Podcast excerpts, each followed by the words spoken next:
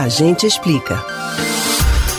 O surto de lesões dermatológicas registradas em municípios da região metropolitana do Recife está deixando muitas pessoas preocupadas. Uma delas é o nosso ouvinte Andrade, de Rio Doce, em Olinda.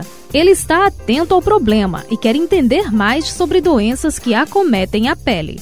A causa exata do surto ainda não foi identificada, mas uma das possibilidades levantadas pelas secretarias municipais de saúde é a escabiose. Você sabe o que é isso? Conhece as principais manifestações? A gente explica.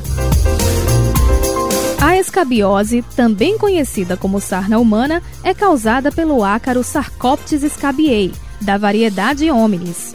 O casal de parasitas namora sobre a pele do hospedeiro e em seguida o macho morre. A viúva então penetra no tecido dermatológico e começa a cavar um túnel onde deposita os ovos. Cerca de duas semanas depois, nascem de 6 a 10 larvas de cada ovo. Esses vermes minúsculos retornam à superfície cutânea para amadurecerem.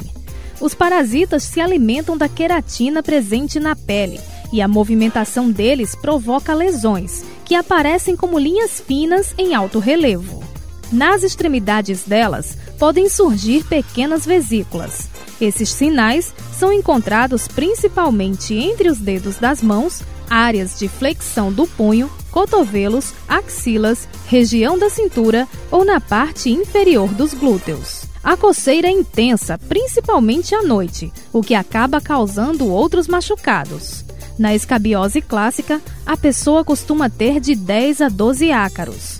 Quando o paciente tem resposta imunológica insuficiente, pode ocorrer a proliferação de até milhões de ácaros, gerando um quadro de escabiose crostosa, também chamada de norueguesa. A condição pode desencadear manchas escamosas, principalmente nas mãos e nos pés. Outra manifestação é a escabiose nodular, que acomete mais recém-nascidos e crianças.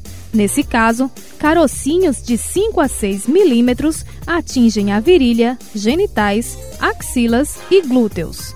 A escabiose é transmitida de pessoa para pessoa, por meio do contato físico ou do uso de roupas contaminadas. O tratamento, que deve ser orientado por um médico, é feito com escabicidas. Dependendo do caso, o remédio pode ser aplicado na pele ou via oral. É importante lavar e passar as roupas a ferro para matar os ácaros. Você pode ouvir novamente o conteúdo desse ou outros A Gente Explica no site da Rádio Jornal ou nos principais aplicativos de podcast: Spotify, Deezer, Google e Apple Podcasts. Betânia Ribeiro para o Rádio Livre.